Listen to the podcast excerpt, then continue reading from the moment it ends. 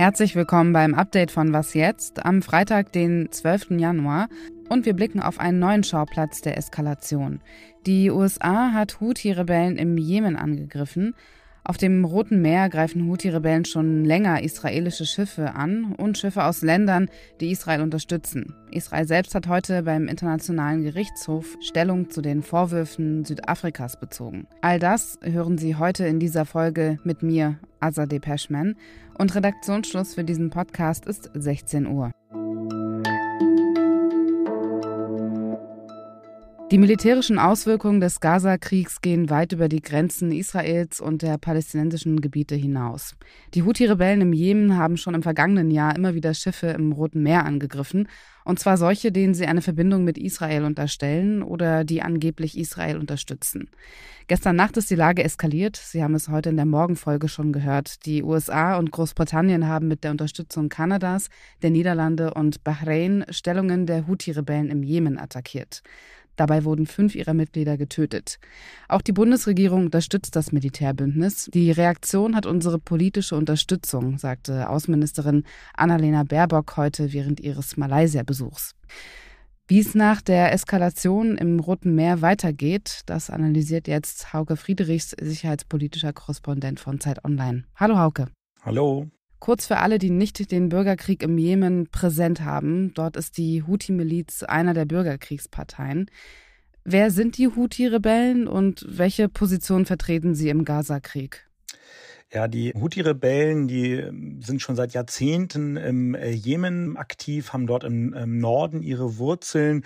Sie sind ähm, Saiditen, also stehen den Schiiten und sind mit dem Iran ähm, verbündet. Äh, sie haben eine anti-westliche, eine ähm, anti-israelische Agenda und kämpfen aus Solidarität äh, auf Seiten der Hamas, feuern Raketen Richtung Israel und beschießen auch ähm, Schiffe auf dem Meer vor ihrer Küste und sind äh, damit ähm, eigentlich keine richtige Kriegspartei im Gaza-Konflikt, aber dann greifen auch Israel an.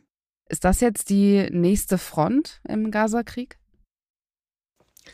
Ist auf jeden Fall eine weitere Eskalationsstufe, die auch den Westen mit in den Krieg hineinzieht. Denn die ähm, Schiffe, die beschossen wurden, gehören ja großen internationalen Reedereien. Das ist ja nicht so, dass nur israelische ähm, Schiffe jetzt attackiert ähm, werden. Auch ein Hapag-Lloyd-Schiff wurde getroffen aus Deutschland.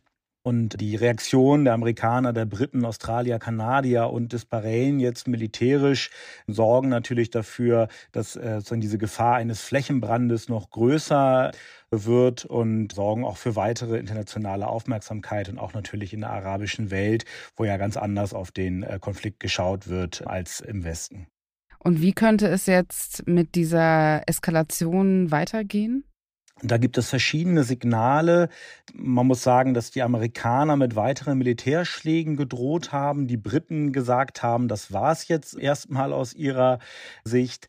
Äh, der Iran hat die Angriffe verurteilt, aber jetzt auch nicht ne, mit einem eigenen Kriegseintritt gedroht. Die Houthis wiederum haben gesagt, sie wollen weiterhin auf Schiffe schießen. Es ist also eine sehr ähm, unterschiedliche Gemengelage. Russland will den Weltsicherheitsrat äh, damit äh, befassen. Ähm, China hat signalisiert, signalisiert, dass man besorgt sei. Also es ist schon ähm, eine Situation, in die jetzt viele Staaten eingebunden sind. Und es wird sich jetzt zeigen, ob es weitere Eskalationen gibt und auch wie der Iran sich dann verhält, die ja mit den Houthis äh, verbündet sind. Sie gehören sozusagen zu der Achse des angeblichen Widerstandes, die vom Iran geschaffen wurde, zu der auch die Hisbollah und die Hamas gehören. Und es wird sich jetzt einfach zeigen, wie es weitergeht. Da kann man jetzt noch keine belastbare Prognose tatsächlich abgeben.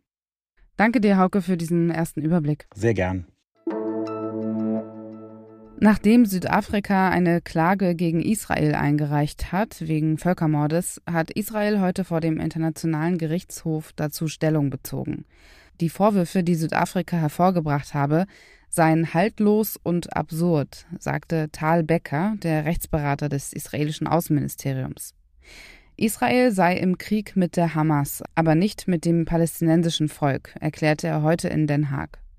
Er rechtfertigte die Angriffe im Gazastreifen mit dem Recht Israels auf Selbstverteidigung nach dem Massaker der Hamas am 7. Oktober. Südafrika hatte bei dem Internationalen Gerichtshof einen Eilantrag eingereicht, um so zu erwirken, dass die Richterinnen ein Ende des Militäreinsatzes anordnen. Das Land bezieht sich in seiner Klage auf die Völkermordkonvention, die auch Israel unterzeichnet hat. Aus der Sicht Südafrikas ziele die militärische Gewalt auf eine absichtliche Zerstörung des Lebens der Palästinenserinnen. Der Internationale Gerichtshof entscheidet als das zentrale Rechtsprechungsorgan der Vereinten Nationen über Streitigkeiten zwischen Ländern. Die Urteile sind zwar bindend, allerdings verfügt der Internationale Gerichtshof über keine richtigen Instrumente, um eine Einhaltung der Urteile durchzusetzen.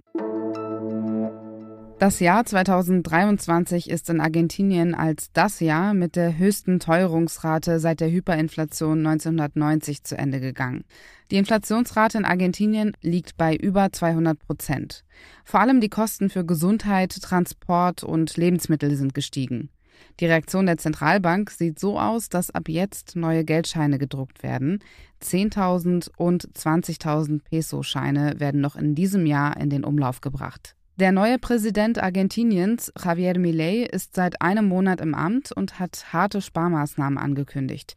Die Lage werde sich erstmal verschlimmern, bevor sich eine Besserung ergebe, gab Milei zu. Falls Sie verstehen möchten, weshalb die Inflation in Argentinien so hoch ist und das schon so lange, meine Kollegin Lisa Pausch und ich haben dazu kürzlich eine Sonderfolge produziert. Wir verlinken sie in den Show Notes. Was noch? Was tun, wenn man schwer reich ist und einem ein Millionenbetrag zusteht? Eine Stiftung gründen, sich überlegen, wie man noch mehr Geld machen kann oder sich ein Lenz machen? Für Marlene Engelhorn kommt nichts davon in Frage. Sie wird ihr Erbe zurückgeben. Dafür hat sie ein eigenes Gremium gegründet, den Guten Rat für Rückverteilung. Darin wird entschieden, was mit dem Geld passiert. Sie selbst hat kein Mitspracherecht.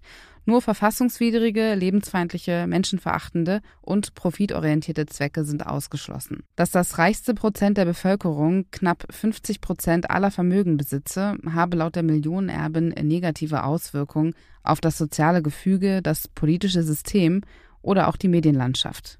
Das sorge dafür, dass die Demokratie gefährdet werde durch diesen überproportional großen Einfluss einiger reicher Menschen. Marlene Engelhorn gab schon vor ein paar Jahren bekannt, dass sie 90 Prozent ihres Erbes rückverteilen möchte. Bei 25 Millionen Euro hieße das, dass sie über zweieinhalb Millionen Euro für sich behält. Das war das Update von Was jetzt für diesen Freitag. Morgen früh übernimmt an dieser Stelle mein Kollege Moses Fendel. Was jetzt Zeit.de ist die Adresse, falls Sie uns etwas mitteilen möchten. Ich bin Azadeh Peschman. Ihnen noch einen schönen Abend.